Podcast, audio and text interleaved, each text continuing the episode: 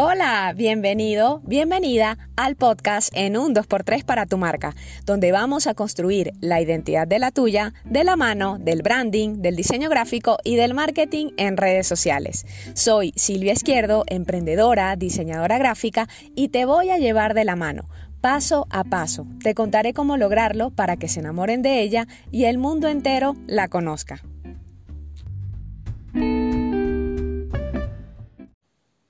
En este episodio te estaré hablando sobre cómo puedes hacer un mood board para tu marca. Este mood board es un tablero visual de inspiración relacionado con la personalidad de tu marca, con esa identidad visual que vamos a estar evidenciando en todos nuestros contenidos y en todos los contactos que la marca tenga con las personas, no solamente en las publicaciones en redes sociales, sino también fuera de ellas. Con el tema de la personalidad de tu marca, te la explico un poco más a detalle en el episodio número 4 de este podcast. El tablero visual se puede aplicar para comenzar a diseñar la identidad visual de tu marca vinculado a las emociones, a cómo se siente la marca cuando la vemos. Y si en algún momento has escuchado o escuchas esto, el look and feel de una marca, bueno, esto mismo es. Esta combinación puede evocar sensaciones y emociones. El tablero visual o el mood board te ayuda con el estilo visual de tu marca para aplicarlo en cualquier diseño que vayas a hacer.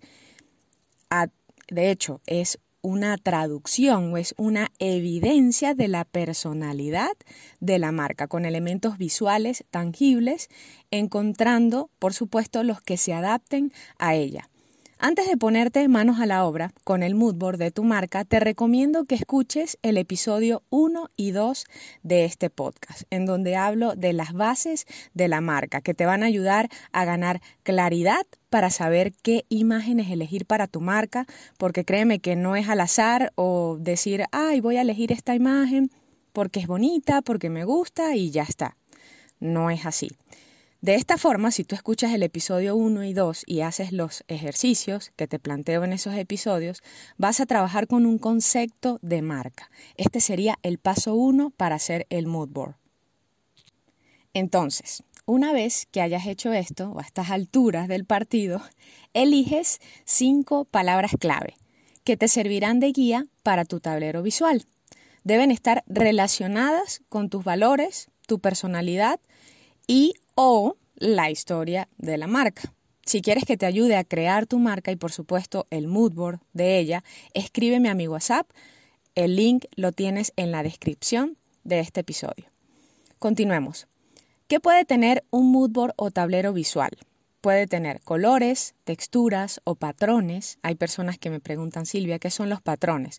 Son repeticiones de símbolos o de figuras que se utilizan normalmente como fondos o como texturas en algunos diseños.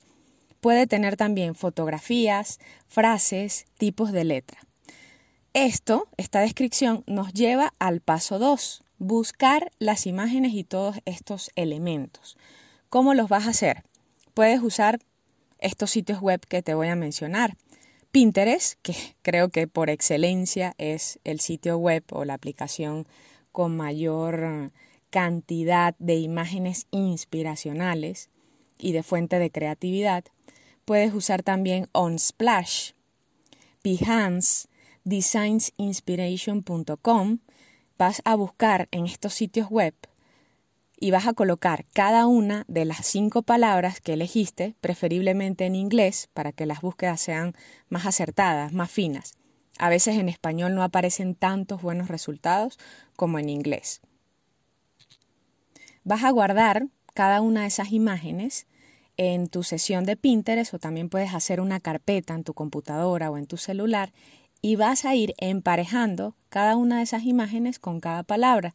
Recuerda que esa imagen puede representar la palabra y no necesariamente lo hará de una forma literal estás buscando tener una representación visual de esa palabra.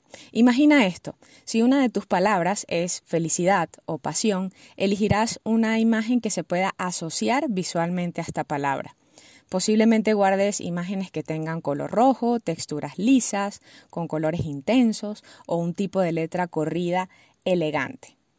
Para el paso 3, la creación del tablero como tal, haz una revisión de todas esas imágenes que guardaste en la carpeta o en tu tablero de Pinterest y elige las imágenes que realmente se ajusten a lo que quieres que transmitan tu marca. A veces nos emocionamos haciendo las búsquedas y guardamos demasiadas imágenes y cuando vamos a hacer la revisión pues hay unas que realmente no corresponden a lo que nosotros queremos transmitir. Luego de que ya tengas todas las imágenes seleccionadas, vamos al paso 3, la creación del tablero.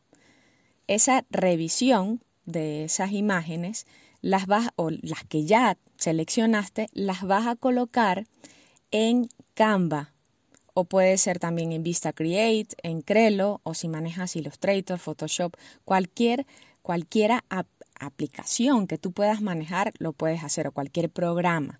También lo puedes hacer a mano.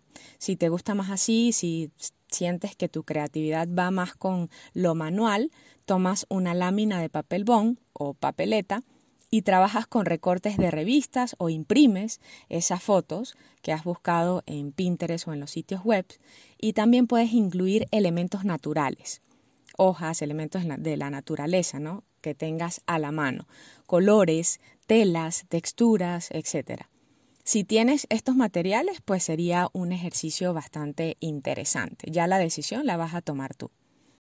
Si te ha sido útil este episodio, compártelo con tu amiga o amigo emprendedor y también te invito a que le des follow y activar la campanita para que no te pierdas los episodios que estaré subiendo todas las semanas, los días lunes y miércoles.